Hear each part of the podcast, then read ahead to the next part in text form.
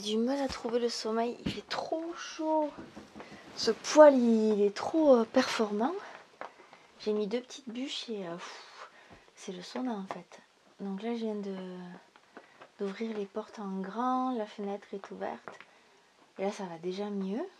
Il va falloir que demain, je gère mieux la température. Peut-être en commençant le feu un petit peu plus tôt et en mettant une seule bûche parce que ouais, sinon il fait vraiment trop chaud. L'autre option, ça serait de dormir en bas où il fait plus frais parce que la chaleur monte, elle s'engouffre dans la mezzanine et, et elle ressort plus. Mais bon, là ça va déjà beaucoup mieux. Alors, le truc en plus, comme je veux pas boire d'eau, une telle chaleur ça donne soif. Alors c'est pas la bonne idée.